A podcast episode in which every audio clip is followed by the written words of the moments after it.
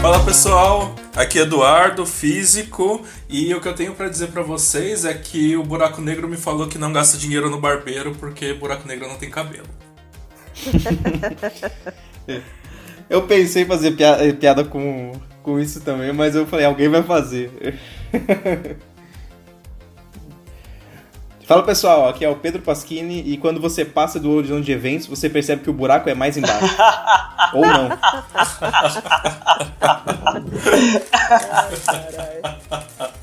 oh, essa foi muito boa, cara. Esse é o paradoxo da informação dos buracos negros.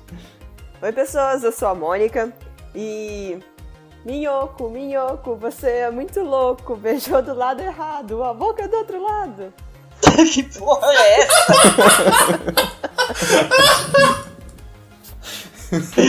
Caralho, o que, que foi isso? Coisa chocante, cara. Essa música é o que? Da Eliana? Eu acho que ela é uma, uma música popular que a Eliana talvez ah, tenha deve pego. Ter sido isso. É que quando eu né, falar de buraco de minhoca, eu lembrei dessa música. Gente, isso é, isso é muito adulto, cara. É adulto. É o 69. Não, me... exato. Não, tipo, ele beijou no outro lado. Ele beijou o quê? É um beijo grego, na verdade. Exato, né? é um beijo grego. É um beijo grego. Gente! Nem começou esse podcast já tá indo pro buraco, hein? Literalmente. Literalmente. Mas só vai ter buraco nesse episódio. Ó, oh, o meu é bem bosta, tá? Ele, ele, ele, o seu buraco? Não, meu buraco. o buraco não tem nada a declarar. Precisa limpar isso aí, cara. É uma frase romântica. Daí, galera, aqui é o César e eu queria dizer que a gravidade é como o amor. Atrai os corpos ao deformar o coração. Nossa. Não faz sentido, mas. Distorcer, na verdade, né? Claro que faz. Ele comparou o coração ao espaço-tempo, cara. A gravidade com o amor, é, então. Tem atração, só que é mas a gravidade e o amor deformam o coração não, e por isso Não, é uma analogia, carai. Só que a gravidade deforma o espaço-tempo. Essa gente, deixa pra lá, essa gente não entende essas coisas poéticas e bonitas. Não, o, o Pedro ele é muito chuco. Ah, deixa que a gente entende coisa bonita, os nossos ouvintes vão entender também. Pois é. Então essa mensagem vai para todos os nossos queridos e amados ouvintes. Oh, o público vai julgar se faz sentido ou não essa frase. Não é? Pessoal indo agora pro trabalho, no ônibus lotado.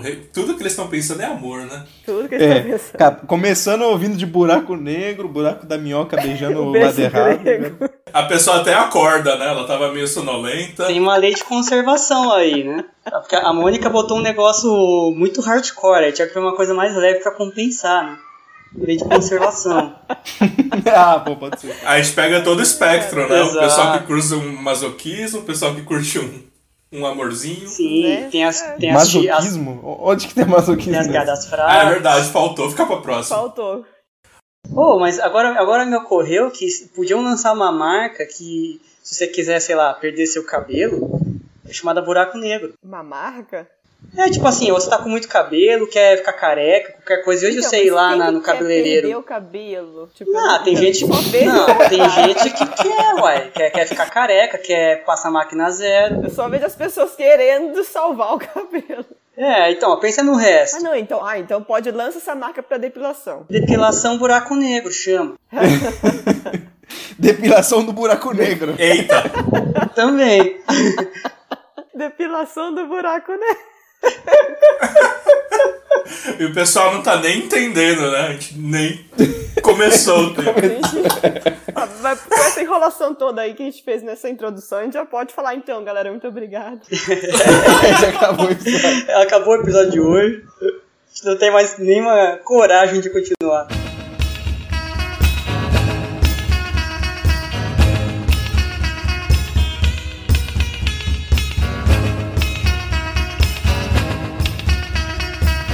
Tá bom, gente. É, então vamos introduzir o tema. Vocês já perceberam que a gente vai falar um pouco de buracos negros, buracos de minhoca. O que, na verdade, é o tema desse episódio, é a nossa continuação sobre relatividade.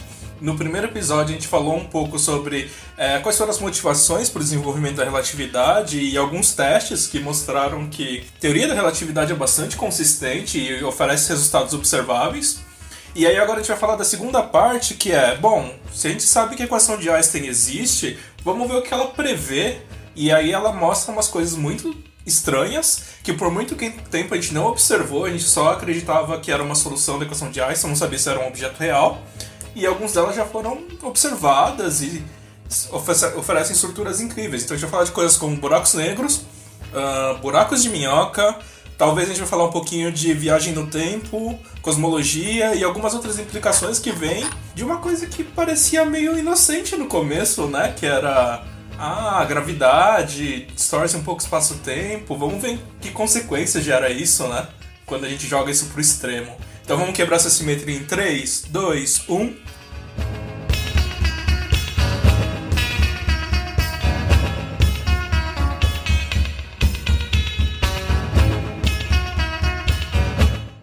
A gente vai falar também, faltou você falar isso, né, Sato? A gente vai falar também de beijo grego, de depilação de buracos negros. Que, aliás, está muito em moda no universo. Parece que todos os buracos negros seguiram essa moda. Quando, quando vocês cansarem aí dos seus coaches quânticos, das suas dietas quânticas, vamos falar um pouco de depilação cósmica dos buracos negros e. Vai fazer sucesso, vai ser sucesso no verão 2020, galera. Ó, vocês ouviram primeiro aqui no Physicast, hein? Você pode fazer uma transformação linear do, do seu DNA. Transformação linear do seu DNA. Essa eu não entendi, mas tudo bem. Eu tô com dificuldades também. É que tem a reprogramação quântica do DNA, né? Ah, Ah. Então, tô- você pode fazer uma transformação linear do seu DNA também. Também conhecido como câncer. também conhecido Bom, como depende. câncer. É, você toma radiação, é uma reprogramação quântica, não é? Exato, é verdade, é verdade, é verdade. Mas me ocorreu uma dúvida agora. O seu buraco é mais embaixo? E mais embaixo em relação ao quê? É- é- na, na relatividade é tudo relativo, você tem que me dar o, o, o ponto de referência, né? Não, mas você que falou, né? Que depois do horizonte de eventos, o buraco é mais embaixo. Então, se você entrar no horizonte de vento, vai ser mais embaixo. Onde é o seu horizonte de evento, Pedro?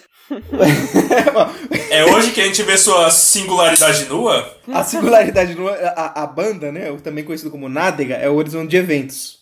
O buraco negro é um pouco mais embaixo. Que horror, gente. Vamos falar de física? Situação. Bom, vamos, vamos falar de física, vai. Como que a gente vai começar então essa parte? Eu acho que a gente pode introduzir um pouco do que é a interpretação da equação de Einstein, né? A gente não chegou a falar de equação de Einstein no último. Eu nem lembro mais ou menos o que a gente falou da Eu outra também, vez. A gente falou dos testes clássicos de relatividade geral. A gente terminou falando do eclipse, não foi? Isso, a gente falou do eclipse, lente Ah, gravitacional. o eclipse é outra parte do corpo. é, precessão do periélio de O Mercúrio. eclipse é o saco. A, a gente falou da precessão de Perier? Puta merda. Ah, esse a gente tem maturidade de 10 anos. Metade do que ele falou vai ser cortado na edição. Esse é um episódio bem tranquilo. Vai ser metade jogada no. Não, deixa tudo no final, depois dos créditos. Vai ter meia hora de pós-créditos.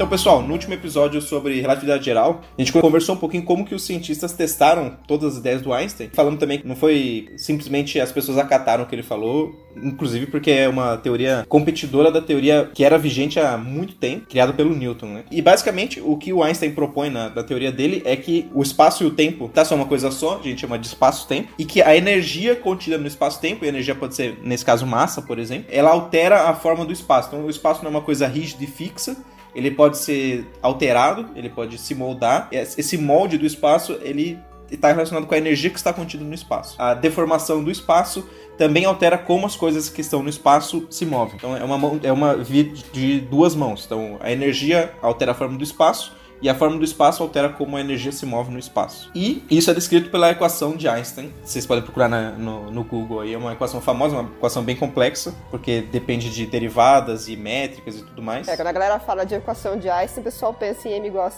Igual a MC quadrado, né? Mas não é dessa. É, vocês têm que procurar por equações de campo de Einstein. Aí talvez achem o resultado que a gente está falando, né? Assim, a, a, matemática é complexa, mas realmente o significado é justamente o que o Pedro falou. É bastante simples. O lado esquerdo, que a gente vai chamar de tensor de Einstein, vai descrever como o espaço está se deformando e o lado direito descreve como que a energia está distribuída nas partículas. Então meio que ele faz uma ligação de a energia está deformando esse espaço-tempo, né? E o oposto.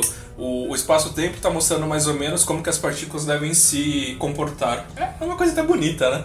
Bom, como a gente falou, relatividade com certeza não foi uma coisa que foi facilmente aceita. E aí, quando físicos não querem aceitar uma coisa, o que, que eles fazem? Eles procuram falha, não é não? Normalmente o que a gente faz para ver se uma teoria é consistente é jogar ela nos extremos, né? E às vezes a gente acha umas soluções muito loucas, né? Por exemplo, os objetos que a gente vai falar aqui são os objetos mais extremos do universo, né? Por exemplo, a gente pode começar aqui com o primeiro tópico, falar de buraco negro. Buraco negro é uma coisa extremamente massiva. E como ele é muito massivo, ele concentra muita energia, né? Ele é muito denso, então ele vai ser o objeto que mais vai distorcer o espaço-tempo. E aí ele ganha até esse nome por causa da característica dele. Ele distorce tanto o espaço-tempo que nem mesmo a luz consegue escapar dele, tornando ele negro. Deixa eu só comentar que essa ideia do buraco negro, ela vem antes da relatividade geral. Ela surgiu quando o pessoal tava pensando assim, se a, se a luz, vamos supor que a luz tenha massa, né? Na, na, há muito tempo atrás as pessoas não sabiam se ela tinha ou não. Hoje a gente sabe que muito provavelmente ela não tem, e se ela, se ela tiver é muito pequena, mas a teoria diz que ela não tem. Porque na teoria de Newton você precisa ter massa para sofrer atração gravitacional. Então suponha que a,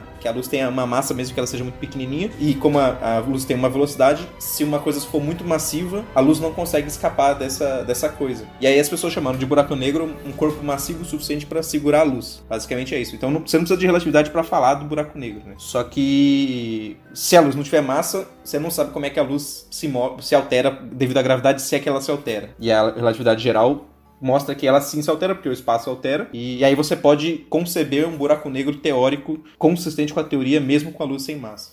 Que a primeira pessoa que propôs é, a existência de um buraco negro foi um, Acho, acho, que ele acho que ele era astrônomo, John Mitchell. John Mitchell em 1784, ou seja, muito tempo antes da relatividade geral. É, então, alguma, só um comentário disso, né? Então, pela formulação original do Newton, lá da teoria de gravitação universal, para o Newton a, a luz era uma partícula. Então ele não sabia a massa dela, mas ele supunha que ela tinha uma massa pequena. Então, pela teoria do Newton, como o Pedro falou, a luz seria atraída por um objeto com massa. Algum tempo depois, quando foi visto que a luz deveria ser uma onda, princípio sem massa, pela teoria do Newton não haveria desvio algum, se ela, se ela tem uma massa exatamente igual a zero teria esse tipo de desvio. Com a relatividade, ela chega na conclusão de que mesmo sem massa vai ter esse desvio, como o Pedro falou. A diferença entre a previsão do Newton e do Einstein é uma questão de escala. A teoria do Einstein ela prevê um desvio cerca de duas vezes maior do que a teoria newtoniana original. Então você consegue, é, mesmo que você falasse assim, ah, vai que a luz tem uma massa muito, muito, muito, muito pequena. A gente não sabe quanto é, mas muito pequena, então ela deve ser atraída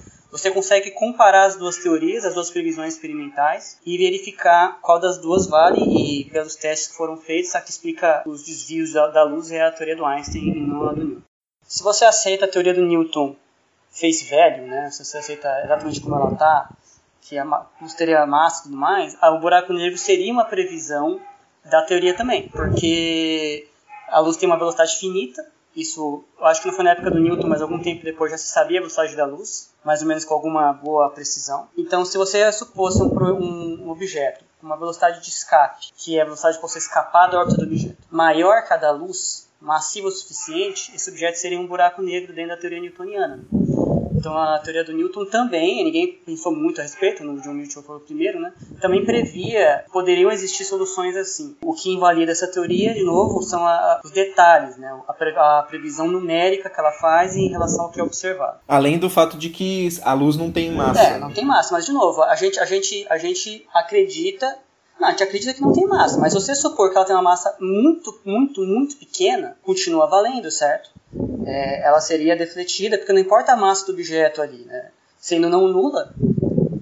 Só que eu acho que tem uma diferença, né? Porque assim, os astrônomos sabiam a velocidade da luz, mas eles não colocavam isso como um limitante de é, velocidade para qualquer corpo, né? Sim, certamente. Então, se a luz é um corpo massivo que tem uma certa velocidade, você poderia dar mais velocidade para essa luz. Em teoria, sim, mas se você assume que a luz como natural, sei lá, se existe alguma luz artificial aí, teria uma velocidade diferente, não sei qual é a visão do, do pessoal da, dessa época a respeito da, da, velocidade da luz, se ela era uma constante ou não. É, então, porque eram medidas só astronômicas, né? Não tinham medidas é, em experimentos terrestres. Eu acho que eles tinham essa ideia de referenciais, né? De que poderia somar ou subtrair velocidades de referenciais diferentes. Mas acho que eles, eles tinham uma ideia de que a luz devia ser criada mais ou menos sempre com a mesma velocidade, né? E aí nessa, né, se você aceita essa hipótese, você poderia ter um objeto que é um buraco negro, o que não seria equivalente ao nosso buraco negro, porque o nosso buraco negro você, é, é inescapável, porque a maior velocidade é da luz.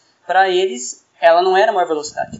Então, em tese, você poderia imaginar alguém andando mais rápido e fugiria do buraco negro. É, isso é, isso é uma diferença bastante importante. Né? É, você poderia ter um elétron se movendo mais rápido que a luz que escaparia desse objeto, por exemplo. É, ou, ou mesmo acelerar, acelerar a luz. É, mais difícil acelerar uma partícula neutra. Mas, bom, eles nem achavam que era uma partícula. Eu acho que eles não chegaram a pensar muito a respeito, mas se você for muito mais a fundo, você vê assim que eles tinham previsões curiosamente né, modernas, só que são distintas em vários aspectos das soluções que a gente aceita, vindo da relatividade geral.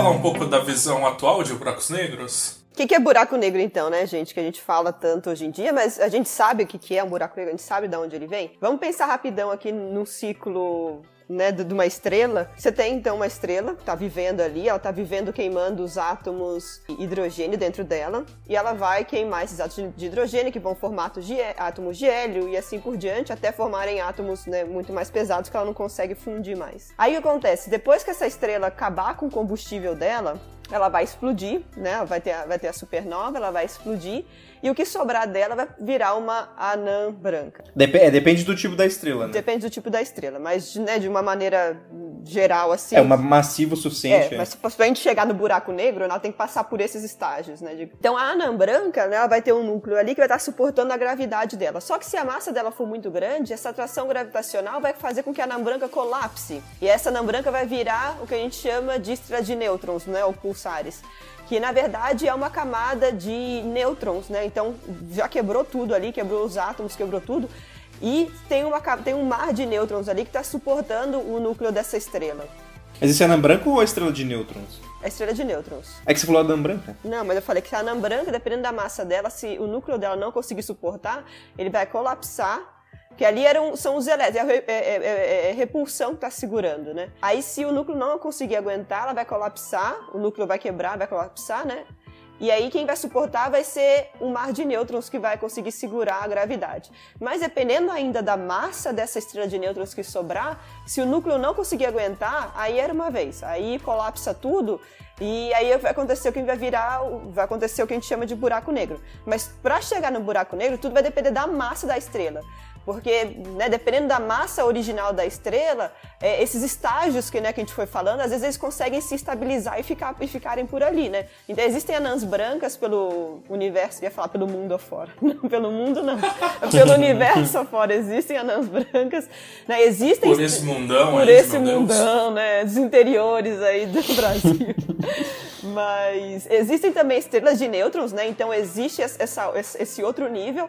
E aí, se, né, se, se, se a massa for muito grande, aí chega no, no, que a gente chama de buraco negro. Então, falando, falei bem rápido, não entrei em muitos detalhes, a gente pode fazer um outro episódio falando, né, de, dos estádios da vida de, de estrelas, etc.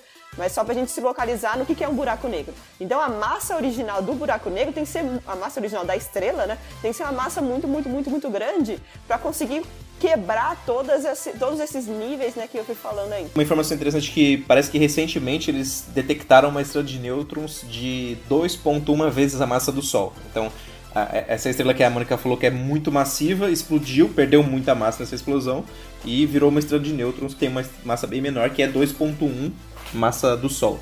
E parece que é. Dizem que essa vai ser uma das maiores estrelas de nêutrons que eles vão conseguir achar, porque é um pouquinho acima disso, quer dizer, um pouquinho acima de 2,1 vezes a massa do Sol, ela já viraria um buraco negro. E é pouca coisa assim, 2.17, assim, uma coisa assim já vira. É o limite teórico. Então é mais ou menos essa da. Se, se, você, se a estrela de nêutrons tiver mais de 2.1, ela vira um buraco negro. 2.1 vezes a massa do Sol. Então, uma coisa que a gente tem que lembrar é que uma característica fundamental da gravitação é que ela só é atrativa, né? Porque mesmo se você pensar em gravitação newtoniana, né? A gente só tem massas positivas e não tem alguma coisa que faça um papel de uma carga negativa, né? Então a gente sempre vai ver é, é, massa atraindo massa, né? Então, por exemplo, se você tem um objeto que é muito denso, por exemplo, uma anã branca, e ela está orbitando é, uma, estrela, uma outra estrela que tenha uma, uma densidade menor, ela consegue roubar a matéria dessa outra estrela e agregar ela mesma. Então ela vai aumentando de tamanho. Aí ela passa desse limite teórico que o pessoal estava falando, chama limite de Chandrasekhar e acaba gerando uma supernova. A mesma coisa para uma estrela de nêutrons. Uma estrela de nêutrons ali que está passando perto de alguma outra estrela, de algum outro objeto, um gás, ela vai atrair essa matéria e vai aumentar de tamanho. Mesmo um buraco negro, ele vai sugar a matéria e vai aumentar de tamanho, né? A tendência dele é aumentar de tamanho quando ele suga a matéria, né? Só que aí nesse caso o buraco negro já é um estado que está tudo colapsado, né? Então ele só aumenta, ele não, não passa por outra transformação, né? Inclusive, uma coisa interessante dessa, dessa estrela aí que você falou, Sato, de que ela vai absorvendo e aí ela explode, conhecido como estrela A1, né? Supernovas do tipo A1 que elas têm um padrão muito específico de explosão, que as pessoas conseguem medir o espectro certinho, e aí elas são usadas como velas padrões para medir distância, porque como você sabe muito bem como que é a explosão dessa estrela, você pode usar essa explosão para você medir a distância que essa estrela tá, essa supernova, né? E isso é, é fantástico para você conseguir medir distâncias, ela é muito precisa. Um exemplo de uma anã branca famosa Talvez você já tenha ouvido falar de, da estrela Sirius, né? Que o pessoal chama ah, a estrela mais brilhante do céu, coisa desse tipo, né? Na verdade, Sirius é um sistema, né? E aí você tem a Sirius A lá, que é uma estrela de sequência, de sequência principal, e você tem a Sirius B. A Sirius B é uma anã branca que provavelmente ela vai é, conseguir acretar matéria suficiente para gerar uma supernova. Só não sei daqui quanto tempo, né? Provavelmente vai demorar bastante. Mas é, é legal esses dados, né? E se você comparar o tamanho das duas, é, a Sirius B, para vocês terem uma ideia, vamos, vamos começar a pensar assim em densidade, né, que é uma coisa importante quando a gente está pensando em gravitação, né? A Sirius B tem mais ou menos uma massa solar e o raio dela é mais ou menos o raio da Terra. Isso daí é mais ou menos é, o padrão de anãs brancas. Então você já, já consegue imaginar que é um objeto bastante massivo, né? Mas não é nem perto dos outros que a gente está falando. É, imagina concentrar toda a massa do Sol no tamanho da Terra, assim, isso é um absurdo. E se fosse uma estrela de nêutrons, ia ser da ordem, acho de 20 km, uma coisa assim, né? E a velocidade que eles viram é muito rápida, é muito rápido. Tipo, 200 evoluções por segundo. Imagina um negócio do tamanho da Terra girando 200 vezes por segundo. É um absurdo, é um absurdo. E aí, o pessoal que talvez já esteja impressionado Vamos pensar agora qual seria o tamanho de um buraco negro que tivesse uma massa igual a uma, uma massa solar, né? uma massa igual à massa do Sol. Se a gente calcular isso teoricamente, considerar que ele não está rodando, assim, fazer o cálculo mais simplesinho que existe, a gente vai chegar num número que é um raio de aproximadamente 3 km.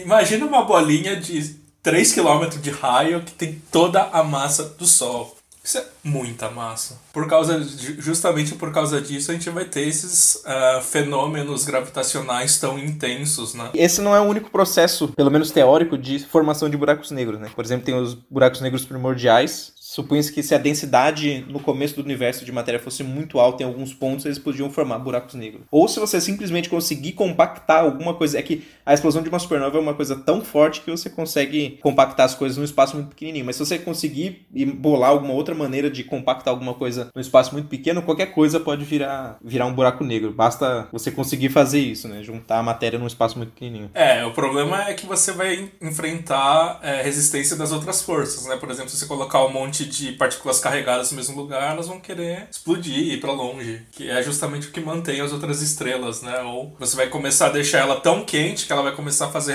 reações nucleares. É, por isso que o que a gente conhece, o processo natural que a gente conhece que forma buracos negros é a explosão de uma supernova, que é uma, é uma coisa absurda, absurda, absurda. Uma estrela consegue ser mais brilhante que uma galáxia inteira que tem 10 bilhões de estrelas. É muita energia. É, é um processo fantástico na natureza. Né? Ah, e um, uma curiosidade aí para quem tá ouvindo, se já ouviu falar de neutrinos, acho que 90% da energia da, de uma supernova vai embora em neutrinos. Então, aquela luz gigantesca lá que você vê. Quase nada da energia dela. Fala, a gente vai fazer um outro episódio depois falando de neutrinos, de detecção de neutrinos. A gente pode falar também de, super, de detectar neutrinos de supernova. Tem um experimento bem legal que vai fazer isso. Cada um vai falar por 10 horas, né? Nossa, é, dá pra fazer vários episódios. né? Preparem os ouvidos Vão aí. ser 10 episódios de duas horas cada um. que é o que a gente gosta de Uma falar. só de teoria de neutrinos, outra de experimentos de neutrinos e outro de cosmologia outro de oscilação de neutrinos. neutrinos, o outro de decaimento de neutrinos, o outro de. E Neutrinos modelo de neutrinos. neutrinos. O outro do detector minúsculo que vai no experimento XYZ. Exatamente. Aí, gente, a gente tem 700 episódios. Só de gravar. E aí a gente muda o nome pra. Gente muda pra. o Vai virar pra... o Neutrinocast. Então, Neutrinocast. Neutrinocast. Eu queria fazer um comentário, do que a gente está falando de buracos negros, sobre a primeira solução de buracos negros dentro da teoria do Einstein, que é uma história interessante, né? O... Vou até pegar o nome dele é, correto. É difícil falar mesmo com o nome dele correto. Parente do Arnold Schwarzenegger, É, esse cara. Schwarzschild. Carl Schwarzschild, Ou é Schwarzschild? ou Schwarzschild, ou alguém, quem souber como falar o nome dele. Da onde ele era? Ele era alemão, né? É, não sei se é Child. Então, eu acho que no alemão eles. É só de I mesmo o ID. Schwarzschild. Schwarzschild. Schwarz. Schwarz, é verdade. Schwarzschild. Deve ser uma coisa do tipo assim. Então, o que a história conta é que esse cidadão, Karl Schwarzschild, ele era um físico alemão. Durante a Primeira Guerra Mundial, lembrando para quem não lembra, teoria, o Einstein propôs a teoria dele em 1915, durante a Primeira Guerra Mundial. Começou em 1914 e a Alemanha estava lutando em duas frentes, lutando na frente na frente oeste contra os aliados, né, a França, a Inglaterra, etc. E no, no fronte leste contra a Rússia, basicamente. E o Schwarzschild ele foi convocado para lutar na guerra e ele foi deslocado para o fronte leste. Diz a história que durante a, a guerra lá contra os russos, ele estava nas trincheiras, ele, enfim, como bom físico que é, mesmo durante a guerra, queria estudar física. Começou a fazer cálculos da teoria da relatividade geral, que era uma teoria recente que o Einstein tinha proposto. Durante, no meio da guerra, ao que dizem doente, ele chegou na, na, na solução de que existia um objeto, né, entre uma só das soluções da teoria dele, do Einstein, que existia um objeto que não permitiria nem que a luz escapasse, né, que é o que a gente entende hoje por um buraco negro. Então, o Schwarzschild ele chegou nessa solução durante a guerra da Primeira Guerra Mundial, mandou a solução para o Einstein e morreu pouco tempo depois, uma doença que ele pegou lá na, lá na, na guerra. Provavelmente febre de trincheira, né? Que era a coisa mais comum na época. A Primeira Guerra foi brutal por causa dessas trincheiras, né? Que introduziram máquinas de guerra. Você não podia lutar igual você lutava antigamente com um riflezinho e tal. Se tentasse passar por uma trincheira, você ia ser metralhado. É, e a trincheira é um buraco no chão sem saneamento básico nenhum, né? Qualquer, tinha tudo, né? Você... Os caras ficavam meses lá, né? Tá, vai ver, ele viu muito buraco negro naquela trincheira. E É, aí... na verdade, ele é, é- a, a trincheira é um outro tipo de buraco negro, porque ali você não pode sair. Se você sair, você, você morre. Você comentou que ele fez essa, essa solução foi pouquíssimo tempo depois, né? Foi, foi em 1916. Então, ele, a teoria do Einstein um ano antes, né? Janeiro. Janeiro de 1916. Tá aqui, no, na Wikipedia pelo menos tá. Ah, eu não vi o mês, eu não tava achando. Ah, não, ele, ele, achou, ele achou em 1915, mas publicou em 1916. Em janeiro de 1916. Aí, então ele descobriu essa solução daí, morreu em maio de 1916. Então a primeira solução de buracos negros foi feita durante a guerra, e aí está com a gente desde então, e, e ficou conhecida como a solução de Schwarzschild. Buracos negros que satisfazem essa solução são chamados como buracos negros de Schwarzschild, que é um buraco negro sem rotação. O buraco negro está sem carga e sem rotação, ele está ali parado, é uma esfera bonitinha. Quando você faz o buraco negro rodar, você dá momento angular para ele, ou quando você dá carga elétrica para ele, Aí você tem outras soluções de buracos negros, a relatividade geral, que tem os seus nomes, que eu acho que é buraco negro de Kerr, um deles, o outro eu esqueci. O que era o com rotação e o outro é o de Northstorm. Corrija-me se eu estiver errado, mas se eu não me engano, essa solução de Schwarzschild nada mais é do que a solução de um corpo esférico, né? Ela não tem nada além disso na suposição. Ou seja, o Sol você explica com a solução de Schwarzschild. Sim, é a mesma, é a mesma meta. A diferença é que o, o Sol, você- o, o conjunto de eventos do Sol estaria dentro do Sol, né? Você tem camadas de, de matéria, então você não está com preço o suficiente para você criar essa, essa solução, você ter esse horizonte de eventos, né? Porque quando você começa a entrar na matéria, a, gravidade vai ficando mais fraca, né? Porque você tem menos matéria dentro do, da esfera de matéria que você dentro. É uma coisa interessante, porque a equação de Einstein, a gente escreve ela numa linha, mas na verdade elas são várias equações, né? Porque ela é uma equação tensorial, não vem ao caso esses detalhes, mas são várias equações. E é bastante complexo é, resolver esse sistema de equações. Então, o que, que os físicos fazem normalmente é tentar simplificar o problema ao máximo para ter ferramental o suficiente para resolver essas equações, né? E essa foi uma das primeiras tentativas de resolver a equação de Einstein, que então eles colocaram lá, ah, simetria esférica, não depende do ângulo, não tem interação, só tem interação gravitacional. Então você coloca um monte de uh, simplificações nesse problema, né? E no final você percebe que o buraco negro de Schwarzschild é definido completamente pela massa. O que é uma coisa muito estranha, né? Você imagina um objeto que é uh, astronômico que consegue ser totalmente descrito por um parâmetro. Mas você acha isso é, estranho? Porque a, a Terra, ou os movimentos dos planetas que a gente tem, mesmo por Newton, é só, é o parâmetro da massa, né? Você não leva em conta a forma do, da Terra, na maioria das vezes. Para as aproximações mais simples, tipo Kepler, assim, de fato, mas quando você vai complexificando esse problema, você tem várias variáveis, né? É, não, é, a diferença do buraco negro é que a teoria aponta para que o, buraco negro não tenha nenhuma estrutura interna além dessas daí que, que, a gente falou, né? A massa, a velocidade de rotação, que é o momento angular, e possivelmente carga. Vamos né? pegar um exemplo mais próximo da gente. Quantas variáveis você precisaria para descrever o Sol? Bom, ah, você tem que saber a temperatura, você tem que saber a pressão. É, seria bom se você soubesse a composição química, porque aí você vai saber o espectro. Então, quanto mais é, complexo você quer fazer essa descrição, você consegue. No caso do buraco negro, o que ele está falando é toda a informação está contida na massa e ponto. Até porque ele, essa é a primeira solução que vai prever uma coisa que chama de horizonte de evento, que é justamente o que define o buraco negro, né? Se a luz não nem a luz consegue escapar do horizonte de eventos, ou seja, ela tudo que cai dentro do buraco negro fica no buraco negro, porque bom, a gente sabe que a velocidade da luz é um limitante. Nem festa, né? O que acontece na festa fica na festa. Inclusive sífilis. Podia ser assim, né? Nossa, mas eu acho que o, o que o Pedro quis dizer, Sato, eu concordo com, com o que você falou, e, e, e é, é, esse paradoxo de informação do buraco negro é, é, em aberto, né? Mas assim, do ponto de vista puramente gravitacional, né, tudo que você falou do Sol aí, temperatura, pressão, componente químico, isso não entra na parte da análise da gravitação, né? E a solução de Schwarzschild é uma solução puramente uma teoria gravitacional, né? Eu, eu acho que assim, se a gente botar essa complexidade num buraco negro, a gente teria que invocar outros elementos além da gravidade. E não só isso, o que eu quero dizer também é o seguinte, é, a solução de Schwarzschild, se, se, a Terra fosse perfeitamente esférica, né? Ela, ela não é perfeitamente esférica porque ela é um geóide, mas se ela fosse perfeitamente esférica, a, a solução de Schwarzschild vale para qualquer coisa acima da superfície da Terra. Então, é, a, a solução dele é para objetos esféricos. A, a, solu a, solução do Schwarzschild ela não é especificamente de um buraco negro, né? Como você falou, você tem razão, é de um objeto esférico. E só que na solução dela sai como consequência uma derivação da solução chamada raio Schwarzschild, que é aquele objeto com uma certa massa m. É aí o que o raio Schwarzschild diz é se essa massa m tiver um, uma esfera, né? Tiver um raio menor que esse valor, aí o raio de Schwarzschild, então ela vira um tal do buraco negro, um objeto que nada escapa. Mas a, a, solução, mas a métrica de Schwarzschild, que é usada para esse tipo de coisa, você aplica para a Terra, você aplica para o Sol, você aplica para uma série de outras coisas. Né? Quando você faz o buraco negro rodar, por exemplo, esse buraco negro de Kerr, é, aí você tem outras coisas mais malucas. Um, você precisa de outra, uma outra quantidade, né, que é o momento angular para descrever bem o buraco negro, mas mais que isso, ele, ele quando gira, ele roda o espaço-tempo junto. Né?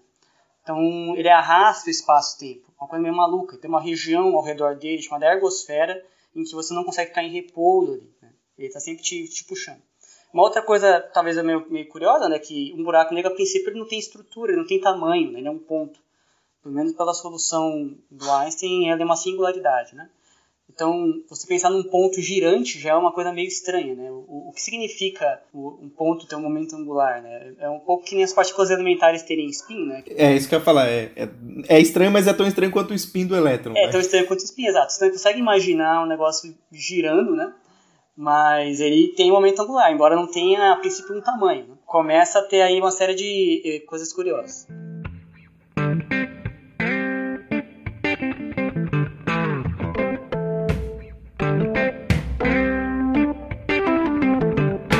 Eu tava procurando aqui na internet e achei uma coisa muito legal. Uma calculadora para calcular o raio de Schwarzschild, de Schwarzschild para qualquer coisa que você quiser. Calcula, calcula o seu aí, Pedro. É, então, calma. Chama Schwarzschild Radius Calculator. Coloca no Google aí você vai achar. E aí tem aqui opções de como que você faz a conta. Então, você pode colocar a massa de um sol, uma massa de um sol, você precisaria ter, precisaria ter um raio de quase 3 km. Então, se você pega toda a massa do sol e coloca em 3 km, ele vira um buraco negro. é só 3 km. Agora vamos ver em quilogramas aqui. Eu, que peso só 50 quilos. Uhum. uhum. em cada dedão do Tá bom. Você evaporou, né? Tô brincando. Evaporação de pedrinho. Então, eu, eu, tá, eu coloquei aqui 85, que é o mais próximo do meu peso, mas aí eu peso mais que 85, tá?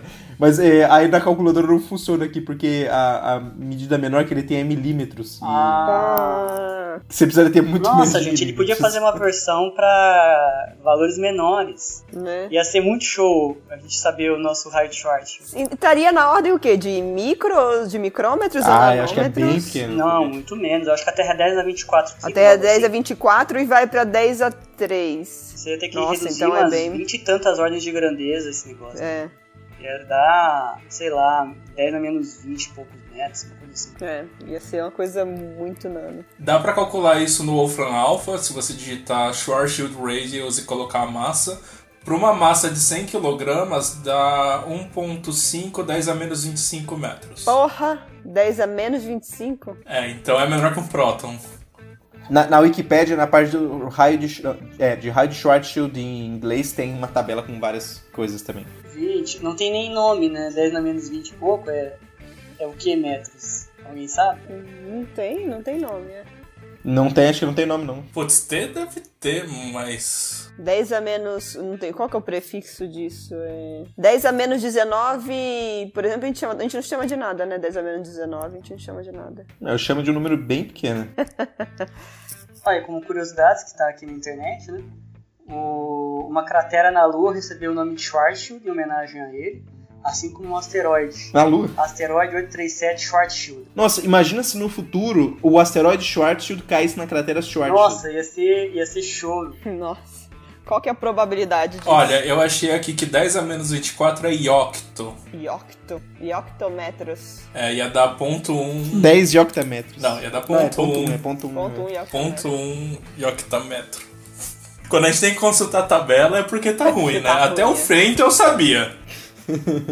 Fentometro é 10 a menos 15, que é partícula elementar já.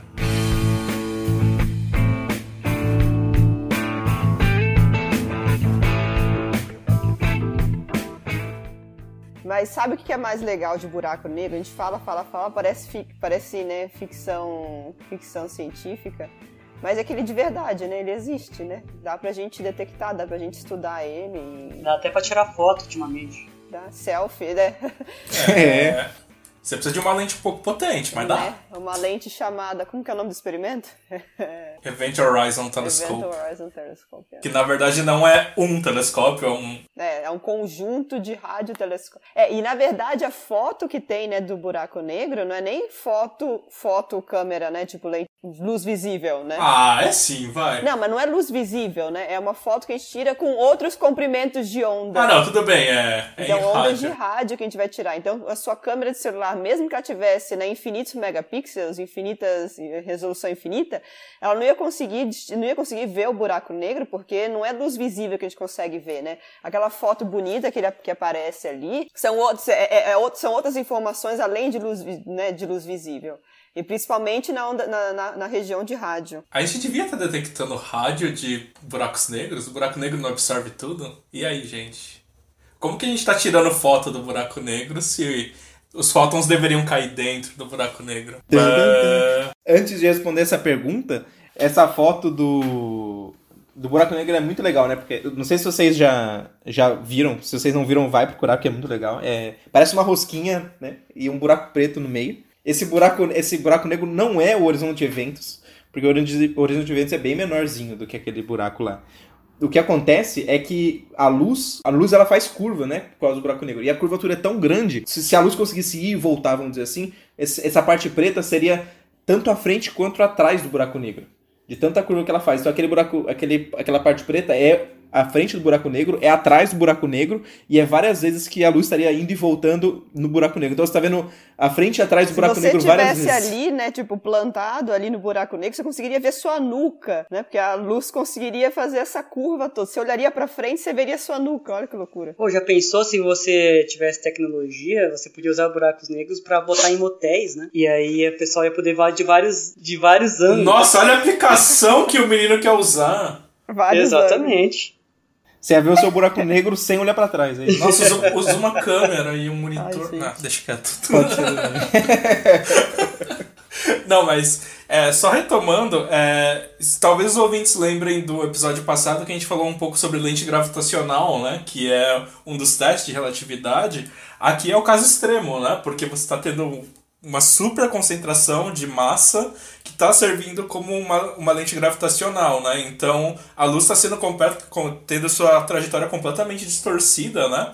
E a gente tende a achar que a luz está fazendo trajetórias retilíneas, né? Então por isso a gente vê uma imagem muito distorcida. Isso é bem legal. Mas ainda a gente não explicou porque tem luz. É, essa luz aí que está aparecendo, na verdade, é matéria, né? Que está ao redor dele, né? Então, existe matéria ao redor do buraco negro, né? depende da velocidade que ela tem, ela consegue não cair dentro dele. Então, essa, essa, essa luz que a gente consegue ver aí, então ela é matéria. Basicamente, está com velocidades super, super, super, super altas. Lembra que, que a gente estava falando aqui que buracos negros tendem a absorver matéria se você tiver um corpo próximo, porque ele é o objeto mais massivo, então ele vai é, exercer uma atração mai, gravitacional maior, né? Então o que a gente está vendo, na verdade, é uma luz emitida por uma coisa que a gente chama de disco de acreção. É, o que, que acontece? A matéria está sendo absorvida por esse buraco negro, mas ela não cai diretamente indo em direção ao raio. Ela pode entrar numa espécie de órbita ao redor desse buraco negro e ficar lá por um tempo até cair no buraco negro. Vai demorar um pouco, né? Ele começa a girar lá até ele perder uma energia suficiente para cair dentro do buraco negro. Ou ser emitida também, né? Porque isso é uma coisa que as pessoas não percebem é que as pessoas talvez tenham a intuição de que o buraco negro é um aspirador de pó cósmico, né? Mas se, se, a gente pegasse o Sol e substituísse ele por um buraco negro, as órbitas dos planetas vão ficar exatamente a mesma, porque a solução da equação do Einstein é a mesma para os dois. A diferença é que ele iria parar de emitir luz, né? Então a gente ia morrer congelado. E a diferença seria o, seria o espaço que ele ocuparia, né? Tipo, Sim, também, também o tem Sol isso. estaria, né, pequenininho, de 3 quilometrinhos. Mas a deformação do espaço é, é a mesma. Né? Então, a trajetória são as mesmas. Então, o problema é você cair dentro do horizonte de eventos. Uma vez caído no horizonte de eventos, você não volta mais. Né? Ponto de não retorno, um abraço. Você vai cair infinitamente, demora tempo infinito. É que nem aquela última cerveja que você bebe que você não lembra de mais nada. É, é, o ponto de retorno. É, o problema é que você não vai acordar, né? Nunca mais. Às vezes você pode até enxergar sua nuca depois de tomar cerveja. Ai, caralho. Mas essa foto buraco negro foi uma coisa bem legal, né? Porque, tipo, ficou bem marcada, assim, bem bonito. Vale só lembrar que não foi ninguém foi lá e tirou a selfie, né? Isso foi uma coleção de, foi uma coleção de dados que a gente conseguiu aqui na Terra com, uma, com, com um conjunto de telescópios que captaram ondas de rádio, né? Não foi nem luz visível, e conseguiram reconstruir todo esse buraco negro, toda essa foto do buraco negro. Inclusive, teve muita gente falando, ai, não é uma foto, porque foi reconstruído com vários telescópios e não sei o que lá. Mas, cara, você já viram o novo celular lá da Apple? Ele tem três câmeras e ele tira uma foto, não tira? E com certeza todos os celulares que hoje em dia passam, quando tirar foto, passa por um processamento de imagem. Exato, então. Ah, sim, não, é. Mas o que, o que, a, galera, o que a galera tava reclamando, né, que não era foto, era reclamando que não era luz visível, né? É isso que era a reclamação? Mas, tipo, é eu luz, não sabia que era é isso. É luz, só que em outra Não, região. eu já vi gente reclamando que era porque era mais de um sensor. E, tipo, cara, todos os celulares têm dois sensores agora, tipo... Não, qualquer câmera digital é, é, é uma CCD, coleção de sensores. Tá? Não é? É uma matriz de CCD. Um dia a gente fala de CCD, não é o não, momento. É, eu vi a galera reclamando que não era luz visível, por isso não era foto. Isso é semântica para mim, é semântica. A pessoa tá... É, é, luz, é luz, é luz. Só em outra região que nosso olho não consegue distinguir, mas vai fazer o quê? Foto de célula também não é foto, é. Quando você tira uma foto de raio-x no médico, não é foto, então? Mas é foto de raio-x. Você vai, você vai ao médico, você vai tirar um raio-x, você não vai tirar uma foto do seu osso, você não fala isso, né? Outra coisa que surgiu lá na época, que eu vi reclamação do pessoal no Twitter, é ai, como não tem é, qualidade essa foto, meu iPhone tira fotos melhores. Vai tomar no Oh, cu, vai tomar sério? Tomar no cu assim direito. Se- Se, se o iPhone tirar foto melhor, então aponta o iPhone- iPhone pro centro da galáxia e tira foto. V- Vamos fazer uma. Só aqui pra vocês terem uma ideia. Esse buraco negro que tá na no centro da galáxia M87, ele tá a 5 milhões de anos-luz da gente. Sem noção de quão longe é isso? Se você fizer uma comparação aqui mais ou menos. É- é- essa foto do buraco negro é equivalente a você tirar uma foto de uma laranja que tá na superfície da Lua, da Terra. Ponto seu celular fodão lá. Se o seu celular conseguir fazer isso, vai lá, campeão. Uma pergunta, você sabe por que, que foi tirado foto de M87 e não do nosso do centro da nossa galáxia? Não, mas acho que eles, eles chegaram a tirar foto. Eles tentaram, né, apontar para dois lugares, né? Um que era aqui dentro da, da nossa galáxia e outro que era aí na puta que pariu. Deu algum problema. Eu acho que foi com questão de exposição, se eu não me engano, dos telescópios pro centro da nossa galáxia. Eu não, eu não sei. Tipo, a, foto- a foto não saiu boa. Foi isso que eu lembro. Foi isso que eu lembro. Eu acho que eles fizeram, mas não, não, não divulgaram porque ela não foi tão bonita. É, então, ela não né? saiu boa. Sim, sim, eles chegaram a fazer de Sagitários lá, mas eu não lembro porque eu acho que não ficou tão e bom. esse buraco negro da foto, né, ou da foto famosa, ele tem apenas mente 6,5 bilhões de massas solares. Bilhões, né? Tá, ele tá comendo há muito tempo. Então, vocês acham os buracos negros que a gente estava falando antes que eram bastante massivos? Esses buracos negros que ficam localizados em centro de galáxias são super buracos negros, são muito massivos. E eles são tão macios que as pessoas até se indagam se a formação desses buracos negros foi de fato uma estrela que explodiu e virou um buraco negro e começou a sugar as coisas. Mesmo nesses casos, é- são tão macios que é difícil de imaginar que ele conseguiu crescer tanto assim. Tinha tanta coisa disponível para ele crescer. Então pode ser que é, a origem deles a gente ainda não conheça. E, ah, e só para ter uma ideia de escala, o, o horizonte de eventos, que a gente não falou ainda o que, que é, mas o horizonte de eventos de um buraco negro supermassivo, ele pode ser do tamanho da- do nosso sistema solar. Então a órbita de Plutão, por exemplo, tá, é, é- é menor do que um buraco negro. Na verdade, pode ser, pode ser bem maior que isso. Tem alguns, algumas simulações aí, não sei se quão corretas elas são, né? Mas de que esses buracos negros ultramassivos aí, eles, eles teriam um height chart várias vezes maior que o sistema solar. Pode até fazer uma estimativa, né? Depois a gente pode fazer uma conta e ver. Mas assim, eles são, mas eles seriam certamente maiores do que a, estrela, a maior estrela conhecida do universo, que vai até a órbita de Saturno, se estivesse colocando no lugar do Sol, eles são maiores que isso. Tem muita coisa para ver sobre esse experimento. Esse experimento foi muito legal. A gente pode pensar em várias coisas. Por exemplo, você tinha que sincronizar esses telescópios que ficam em lugares diferentes da Terra. Então eles usavam relógios atômicos e tem vários outros problemas de juntar dados de telescópios que não foram feitos para isso. Esses telescópios existiam há mais tempo e eles fazem outras observações. E eles falaram, ah, não dá para usar eles de forma conjunta e fa fazer essa, esse tratamento de imagem para conseguir a foto de um buraco negro, né? Então tem várias coisas para ouvir sobre. É, uma coisa que eu posso recomendar para vocês é a entrevista da Lia Medeiros para o Jornal da USP, que foi a única brasileira que estava envolvida nesse projeto que ela faz pesquisa nos Estados Unidos no Instituto de Estudos Avançados de Princeton. É, Outra coisa, né, outra maneira que a gente detectou buraco negro foi com as ondas gravitacionais, né? Então não foi só essa foto de buraco negro que a gente conseguiu ver um buraco negro, né? Há pouco tempo, uma colaboração chamada LIGO, ela divulgou também resultados sobre ondas gravitacionais, né? E essas ondas gravitacionais eram resultado de buracos de buracos bu ixi, de buraco buracos negros, é, tá, tá difícil, hein? Buracos! Buraco.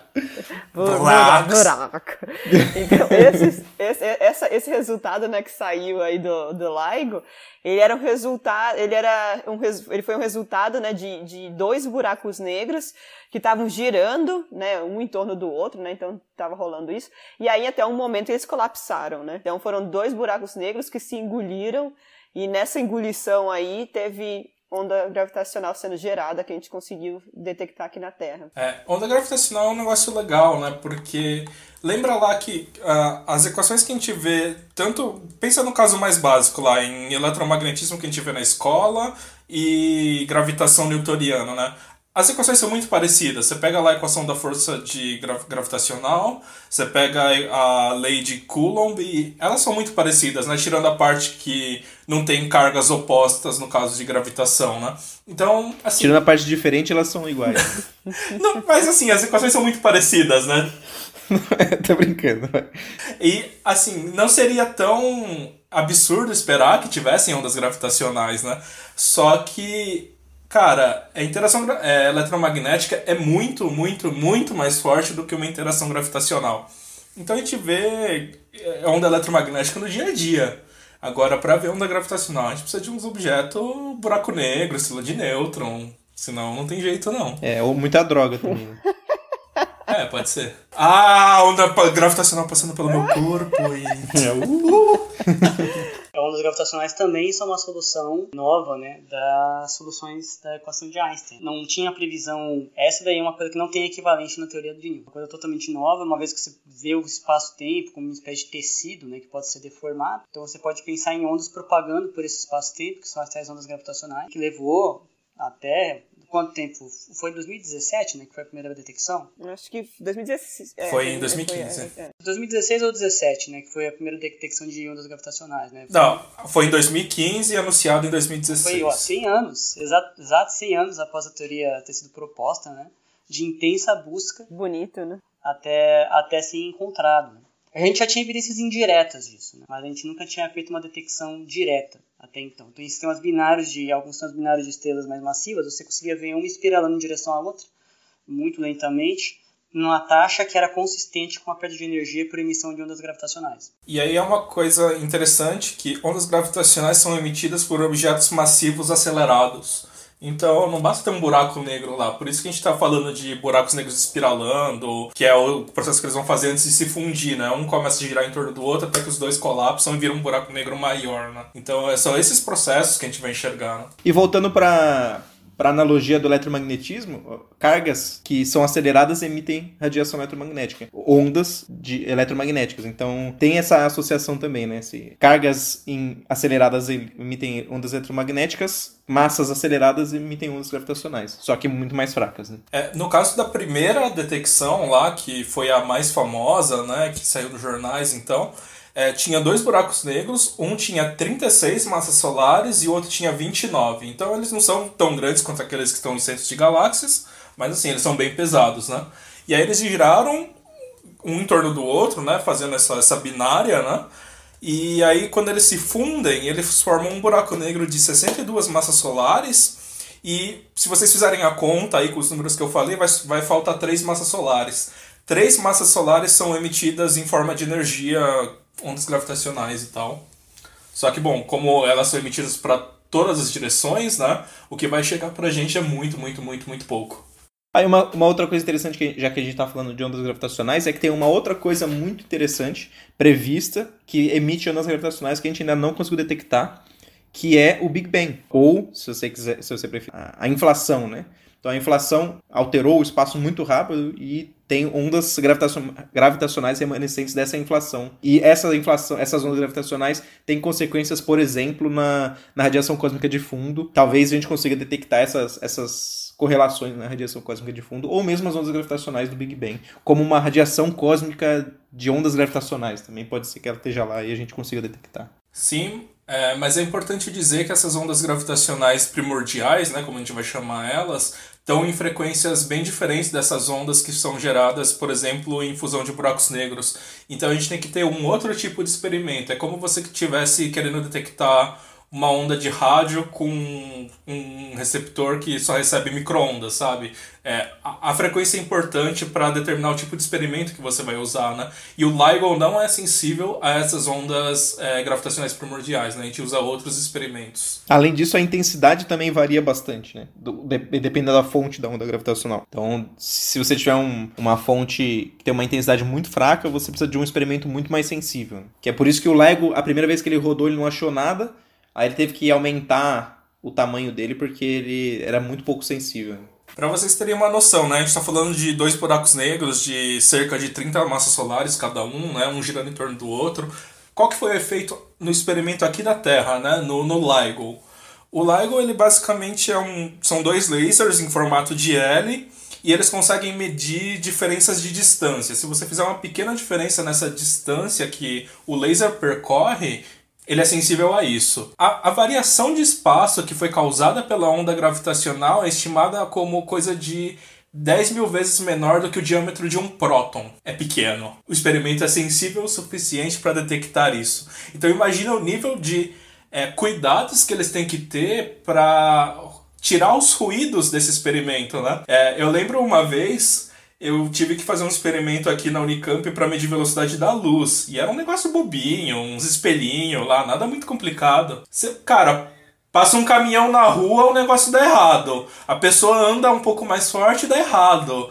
Imagina o LIGO. Cara, absurdo. É, os negócios aí tem tudo um sistema de amortecimento para tentar isolar o máximo possível, né, da Terra, mesmo estando na Terra. É uma loucura. Tem que ter vácuo, tem que ter um espelho super pesado, tem que ter tanta coisa que. E é por isso que eles fazem mais de um detector, que é para garantir que não foi nenhum problema de ruído, que na verdade tem, tem pelo menos dois detectores funcionando para E eles detectarem a mesma coisa em detectores longe, bem longe um do Sim. outro. Sim. A colaboração LIGO, na época, tinha dois detectores um em Hanford e outro em Livingston. E a diferença, a distância entre esses dois detectores dá mais ou menos 10 milissegundos luz. Eu não sei isso em quilômetros, mas essa é, a, é uma medida importante. Por quê? Ah, os dois detectores têm que detectar o mesmo perfil de onda gravitacional numa janela de 10 milissegundos. E esses, essa diferença de distância é justamente a distância deles, né?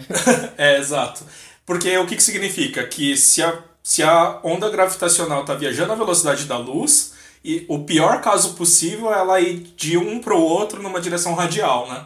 E aí ela vai demorar 10 milissegundos luz. Ou ela pode demorar menos se ela tiver propagando em outra direção, né? E, mas existe, existem planos de construir uma versão do LIGO no espaço, né? É, eu não sei em que pé que tá, não tenho, ideia, não tenho ideia em que pé que tá essa discussão, mas estão querendo levar esse experimento para o espaço, né? O que facilitaria e daria para ter uma resolução muito maior, né? Com o prêmio Nobel que eles ganharam, é, ah, chama LISA esse, esse, esse experimento que você está falando.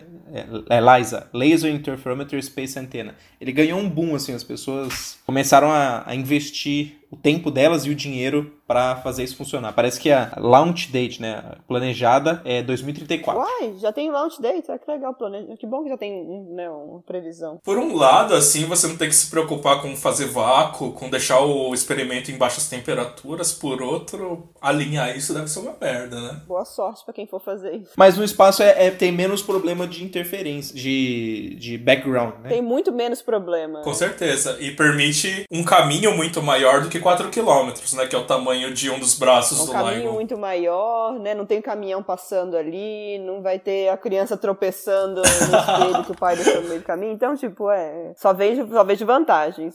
Em algum, em algum lugar da Terra, o Elon Musk abriu um sorriso. vai ganhar dinheiro. Né? Ah, não tem caminhão passando por lá. Espera, hold my beer. Hold my beer.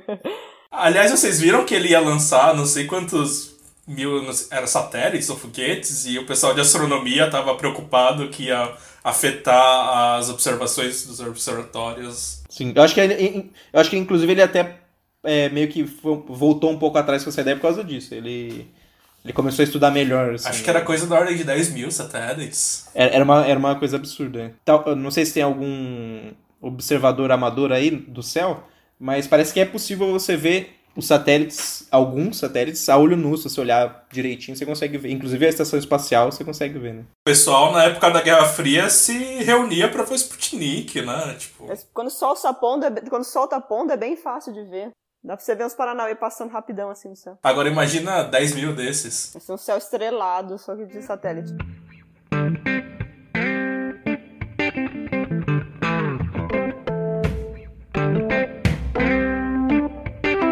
Então, é, a gente tá falando muita coisa de buraco negro, né? E parece que é uma coisa que. Ah, isso só dá pra entender se você for estudar relatividade geral, mas. Que é verdade, né?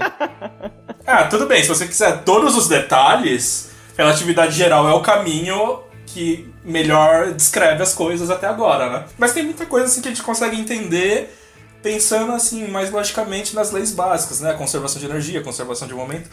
E uma coisa que eu quero perguntar para vocês aí, ouvintes, e tá, até pros colegas aqui, né?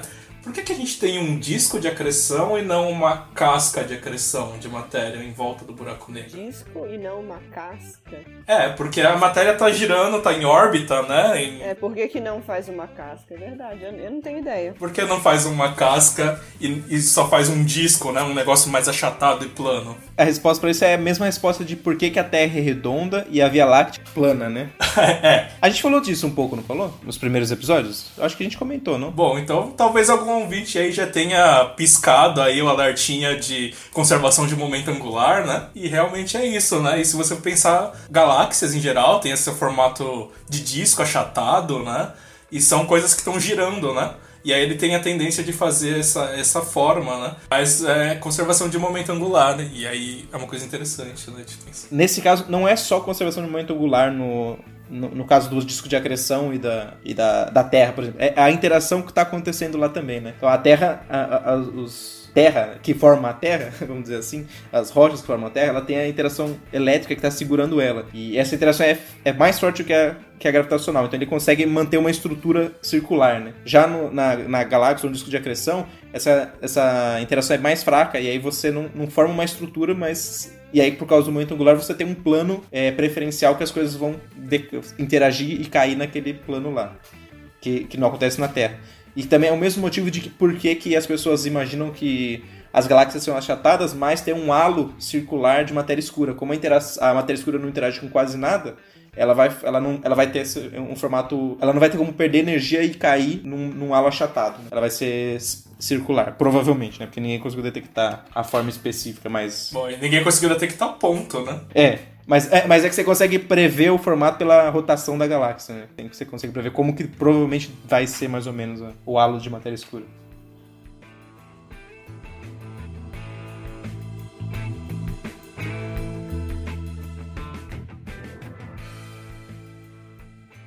Mas assim, mas eu queria fazer um outro comentário. Eu não sei até que ponto você falou, né? Mas da, das ondas gravitacionais primordiais, né? Que uma coisa bacana delas é que se elas fossem detectadas, a gente ia ter uma visão assim de muito perto do início do universo. Né? Porque hoje a gente tem o, a informação mais antiga que a gente tem é das, da radiação cósmica de fundo, né?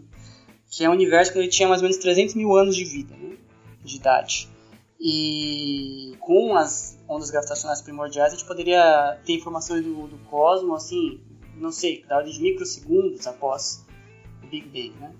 Então a gente avançaria muito no passado com observações diretas, vamos botar dessa forma, de como era o universo. Bem menos até, né? Porque elas são formadas na inflação, não? É, certa, é eu, não sei, eu não sei, certamente não é microsegundo, é muito menos que isso, mas eu não arrisco um número. Né? É maior que a idade de Planck lá, 10 menos 40 segundos, mas eu não sei quanto que é. Um nanosegundo, um é, é, transição de fase eletrofraca. É, deve ser na, no período da inflação, né? Acho que é 10 menos 30, né? É, então é 10 a menos alguma coisa. É, enfim, é muito pouco tempo, né? Então a gente vai passar de 300 mil anos, que é a informação que a gente tem hoje, para da ordem de 10 a menos 30 segundos após o Big Bang, né? É um, um, ganho brutal. Outra coisa interessante das ondas, das, desculpa, das ondas gravitacionais é que você está conseguindo fazer uma astronomia de ondas gravitacionais agora, né? Então, quanto mais detectores você tiver espalhados pelo planeta, com mais sensibilidade, você pode fazer triangulação desses sinais e você captar o, o local, local, exato de onde foi emitida essas ondas, né? Com cada vez mais precisão. Hoje a gente tem Sol Largo e eu acho que um detetor na Itália, se não me engano, eu acho que abriu um na Índia. Virgo, é, chama, Virgo. Não, tem o, tem o Kagra que estão fazendo no Japão também, né? E um na Índia. Era, mas o que está funcionando acho que é o Virgo. a gente não tem precisão para saber de onde veio exatamente o sinal. A, a, gente vai conseguir ter isso, né? E o LIGO, em particular, ele é um detector fantástico, né? Mas ele não tem sensibilidade para todas as direções de sinal, né? Então, a depender do, do, da direção que vem a onda, ele não consegue captar. Ele não é omnidirecional, né? Então, tem alguns projetos de detectores em que, que são detectores esféricos, né? Que podem pegar de todas as direções, né? Só que eles são muito menos sensíveis que o LIGO e também tem uma faixa de frequências também menos sensível. Então, se você, em tese, conseguisse fazer esses detectores mais sensíveis e vários deles com sensibilidade para frequências diferentes, você poderia captar espectros, né? De ondas gravitacionais em todas as direções do espaço. Seria, seria muito show. Inclusive, sobre detectores esféricos, tem, tem um pequeno detector de ondas gravitacionais na USP, né? O Chamber. Sim, o Mário Chamber, né? É, tem, tem um professor aqui da Unicamp, o professor Anderson Fault, fez o veto de raios cósmicos desse detector. Ah, e uma outra coisa interessante é que com isso a gente vai ter três fontes de, de dados vindas do, do cosmos, né? Para objetos que estão no espaço. Então vai ter a luz, que é o que a gente já conhece desde sempre. Tem os neutrinos, que em 1987 foi detectado a primeira, os primeiros neutrinos de supernova. E hoje em dia a gente detecta do Sol também. Acho que o do Sol foi antes, inclusive, né? Agora não lembro a data de certinho. E finalmente temos as ondas gravitacionais. E quem sabe, quando explodir uma supernova próximo o suficiente, a gente não consegue detectar ondas gravitacionais, neutrinos e luz. Nossa, pensou que coisa sensacional? O menino ignorou raios cósmicos e ele vai ser deserdado. não, mas é, bom, mas é que o raios cósmicos você não consegue direcionar a fonte, né? Você não sabe de onde veio o raios cósmicos. Esse é o problema. O, a, a, onda gravitacional, a luz e o, o neutrino você sabe de onde veio, né? Então você pode falar assim, ah, veio daquele corpo ali. Essa, essa é a grande diferença, né? Você não consegue não, raio cósmico você consegue ver de onde veio, sim. Você consegue? Qual que é? Qual, de onde veio? Os... PROG você consegue ver de onde ele vem. Ele reconstrói o chuveiro atmosférico e você consegue ver de onde ele vem, né? Você não sabe ainda quais mecanismos produzem ele direito, né? Dep Aliás, dep... não, então, mas é porque, mas é que se for carregado, por exemplo, a partícula dela sofreu muito desvio, né? Então você não sabe, você sabe de onde que ele veio, mas você não sabe qual que é a fonte, porque ele rodou pela galáxia inteira, né? É, dependendo de onde ele foi gerado, vai ser um problema. É, não dá para fazer astronomia com raios cósmicos, né? Pelo menos não por enquanto. Desse jeito ainda, é.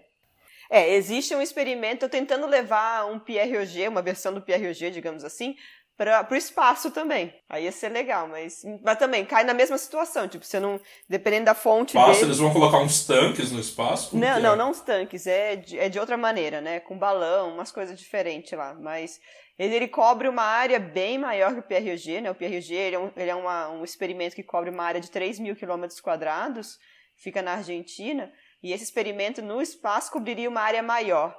Mas, mas, a, mas o problema dele cairia na mesma coisa, né? Porque o problema é a partícula de onde ela vem, né? Até ela chegar na Terra, se ela estiver carregada, é o que o Pedro falou, ela vai ser desviada por campos magnéticos né, no, no, no espaço, e aí você, aí você perde a referência de onde ela veio. Você sabe aonde ela entrou na atmosfera terrestre, mas até ali você não sabe qual foi o caminho que ela seguiu, né? Então aí fode um pouco a brincadeira. Ela pode ter passado por todo tipo de rolê antes de chegar aqui.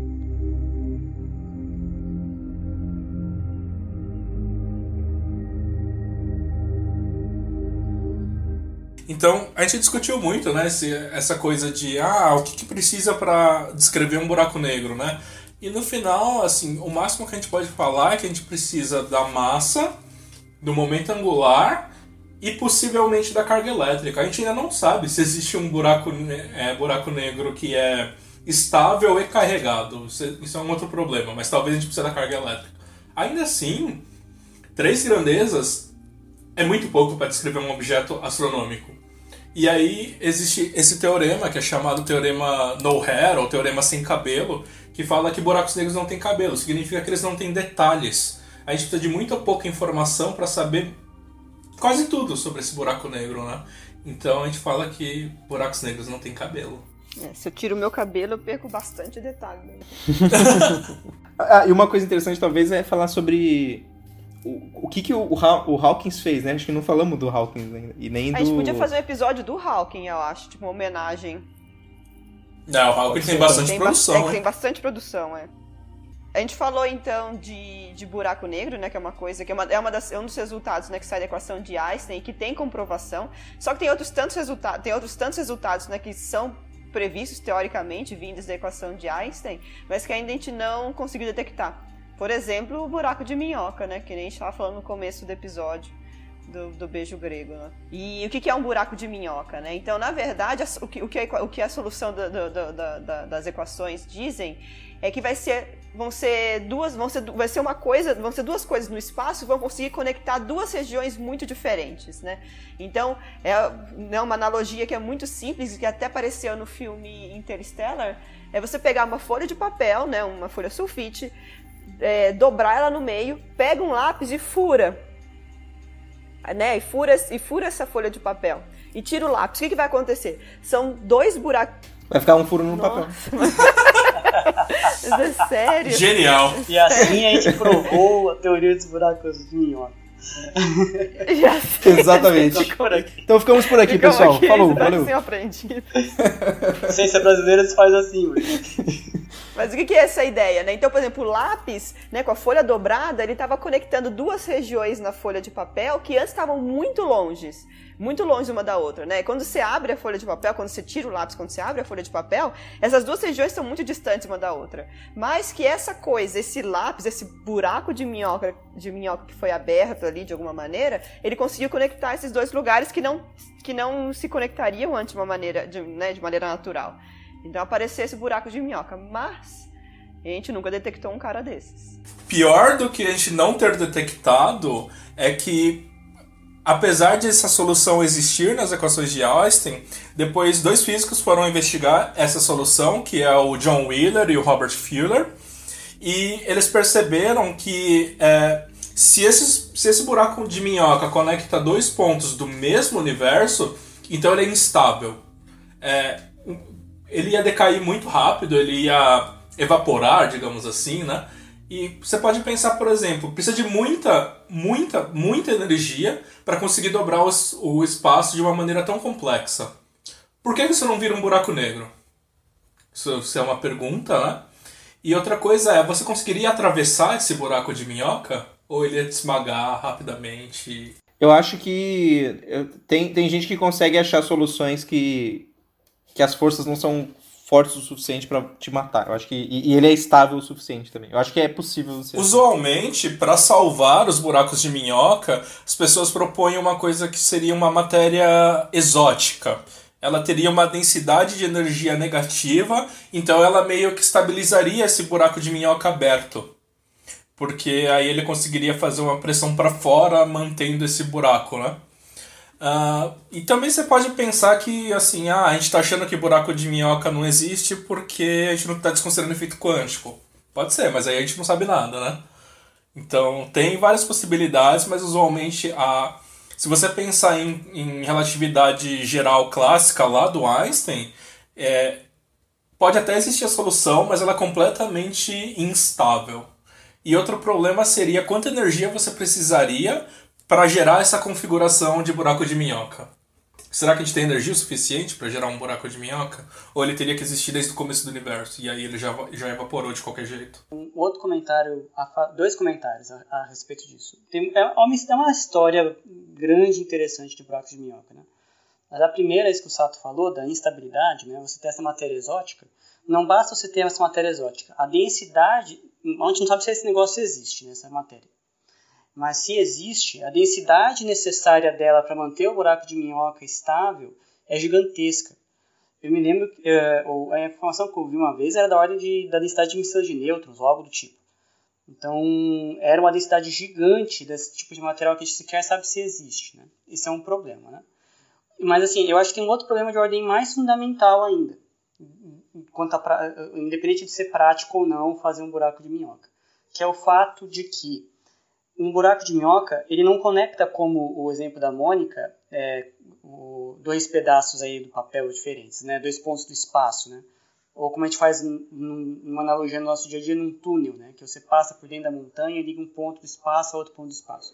Um buraco de minhoca, ele conecta dois pontos do espaço-tempo. Significa que ele não conecta necessariamente é, lugares de espaço diferentes, ele pode conectar, mas ele também pode conectar espaços-tempo diferentes, inclusive tempos no passado. Então você poderia ter um buraco de minhoca que está conectando eu agora aqui na minha cozinha com eu ontem na minha cozinha, por hipótese. Então um buraco de minhoca nessa condição ele é uma máquina do tempo, né? Nossa, ele viola a cau- causalidade assim? viola a causalidade. Então, então a existência de buracos de minhoca, eu acho que ela é muito mais danosa do que o fato da, da matéria exótica, não sei o quê. Se eles existem, eles podem ser usados, pelo menos em princípio, como máquinas do tempo. E aí você começa a ter todo tipo de problema de causalidade, né? Então, o próprio Hawking ele fez uma proposta lá, na, a chamada conjectura de proteção cronológica, né? que botava como conjectura né? de que a natureza proíbe viagens no tempo. de modo a preservar a causalidade. Então, se essa lei, essa conjectura fosse verdadeira, é, os buracos de minhoca estariam excluídos por esse tipo de critério. Né? Hum, se você aceita que eles podem existir, que as viagens do tempo são possíveis, aí você tem que explicar esses paradoxos causais, né? de eu poder voltar no tempo, afetar os, os, eventos de modo que eu não poderia ter voltado no tempo, aquele tipo de, de problema, de eu voto, mato meu avô, aí meu, minha mãe não nasceu, e aí eu não nasci, então eu não poderia ter voltado no tempo para matar meu avô. Então, tem soluções, o pessoal propõe vários tipos de soluções para isso, né? Mas eu acho que esse é o maior problema do, de buracos de minhoca. Eles violam causalidade se forem usados como máquinas do tempo, e a princípio eles podem ser usados como isso, porque eles conectam pontos do espaço-tempo. E um outro problema é que se você voltasse no tempo, você podia contar spoiler para você mesmo. o Sheldon esperando. Não, tem um monte de paradoxo maluco no, de, de viagem no tempo aí que as, a, a, matéria surge do nada, a informação surge do nada, tem umas coisas assim. Então, mas essa toda, toda essa história de viagem do tempo aí tem muito pano pra, pra manga pra gente conversar, tem bastante coisa interessante que a gente pode discutir aqui com vocês. Então a gente vai deixar toda essa conversa de, de viagem no tempo para um outro episódio, que a gente vai poder viajar bastante na maionese, discutir bastante com vocês. Adoro viagens no tempo. Odeio escritores que usam viagem no tempo nas histórias, mas adoro viagens no tempo. Não, eu não acho ruim. Eu só acho que geralmente os, os escritores fazem cagada, né? É, se você manter por tempo suficiente, fica inconsistente. Não, por exemplo, Harry Potter com Viagem no Tempo foi uma catástrofe gigantesca. É, tanto que ela destruiu. Foi nada, ela destruiu adorei, tá? todos os viratempos, né? Pra não ter mais nada, né? Exato, exato. eu adorava o giratempo, eu queria um deles pra mim. E, por que, que o Harry não voltou e salvou os pais dele? É porque o Bicus é mais importante, mano. Não, porque o, vir, o vira-tempo não voltava tanto, voltava? Eu voltava quanto quisesse. Inclusive naquele Harry Potter Cursed Child lá, é, é, é isso a história. Ah, é verdade, é. é isso. Ah, é verdade, é isso mesmo, é. tinha esquecido. Gente, eu queria fazer um comentário, que tem muito a ver com o assunto. Ó, a notícia que eu acabei de ler aqui. Satélite da NASA registra pela primeira vez o momento em que uma estrela é devorada por buraco negro supermassivo. É, é, ah, talvez valha a pena falar que os, super, os buracos negros supermassivos, pelo menos o, o do da nossa Via Láctea, da nossa galáxia, a Via Láctea, é, ele é, foi um, um, dos testes mais bem precisos da, da relatividade geral, né? Porque as estrelas, como, como o buraco negro é muito massivo, as estrelas que estão em órbita desse buraco negro elas sofrem deformações, é, a órbita sofre deformações muito grandes e elas conseguem atingir velocidades muito altas, chegando a quase frações da velocidade da luz. O, o que isso significa é que você pode testar, prever se a órbita dela faz sentido na relatividade geral. E você mede a, a, a órbita dessas estrelas e você vê que bate com a previsão da relatividade geral e não com a Newton, por exemplo. Então, é um, é um teste muito preciso da, da relatividade geral. Segundo astrônomos, o satélite capturou a destruição de uma estrela por meio de efeitos gravitacionais, chamadas perturbações de maré. O fenômeno ocorre quando forças do buraco negro supermassivo dominam a gravidade do corpo celeste e o despedaçam. Legal. E aí, no fim, como que é que ele fala? Ó, os cientistas explicam que uma destruição como essa, a parte do material da estrela é engolida pelo buraco negro na forma de um disco de gás quente e brilhante. E a estimativa de um buraco negro, que é o também conhecido como disco de acreção. Especialistas estimam que o buraco negro tem massa de 6 milhões de massas solares.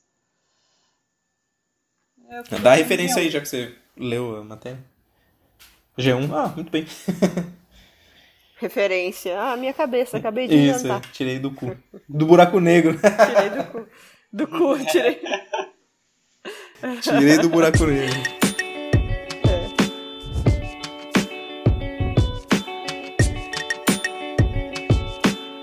Isso, pessoal. A gente espera que vocês tenham gostado dessa continuação de relatividade geral, né? Já tem um episódio de relatividade geral lá no nosso, né, na, do nosso canal, então caça lá, escuta o primeiro.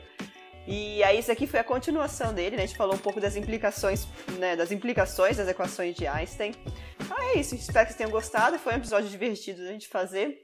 E vai ter mais uma parte, então, desse episódio, que a gente vai falar de, de viagem no tempo, que também sai das equações de Einstein, mas a gente vai discutir um pouco mais é, profundamente com vocês numa próxima oportunidade, tá bom? Não deixem de seguir a gente nas nossas redes sociais. Mandem perguntas, mandem comentários, manda oi, manda presente. Então pode ser por e-mail. A gente tem o physicast.oficial.gmail.com. A gente tem contas lá no Instagram, a gente tem contas no Twitter, a gente tem contas no Facebook. Caça a gente, manda uma mensagem, manda um oi, posta nos stories ou posta alguma coisa que você está escutando a gente, marca a gente, que a gente gosta de, de interagir com vocês, tá bom? Então é isso, um super beijo. Até a próxima. Tchau. Ah, antes, antes de terminar, eu queria fazer uma recomendação aqui que tem uma música muito legal daquele canal no YouTube chamado A Capela Science, que chama Puffed Up Cores. Então é P U F F E D U P C O R E S. É uma paródia de uma música. E, é, e fala de buracos negros a música, basicamente. Então, ouve lá que é muito legal essa, essa música. Puffed Up. Estufado. É, é puff, não, estufados? Acho que é estufados, né? Puff, puffed. É, é muito legal, é muito legal. Coloca, eu vou colocar um, coloca um, o editor coloca aí, é inchado, é. Coloca um trechinho da música aí.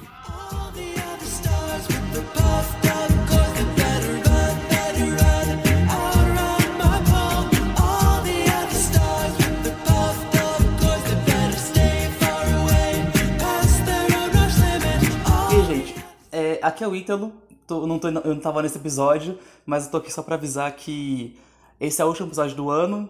Se tudo deu certo, ele saiu dia 30 de dezembro. Então, feliz ano novo pra todo mundo. É...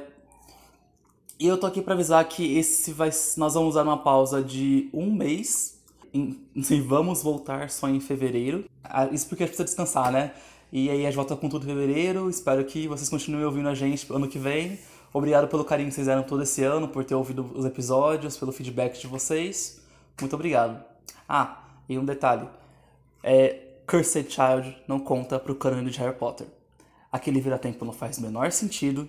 E assim como, e assim como a Mônica disse, o vira-tempo pode voltar só algumas horas, porque cada voltinha é uma hora. Então você não pode voltar anos vira-tempo. E como o Sato disse, eles foram destruídos, todos foram destruídos no quinto livro. E eu só queria falar isso porque fiquei indignado que quando o Pedro falou que Cursed Child contava, porque não conta. Porque esse, esse livro é horrível. Desculpa pra quem gosta. É... Bom, e é isso, gente. Tchau, bom final de ano. Bom, dois últimos dias de ano, né? E ótimo 2020. Até mais.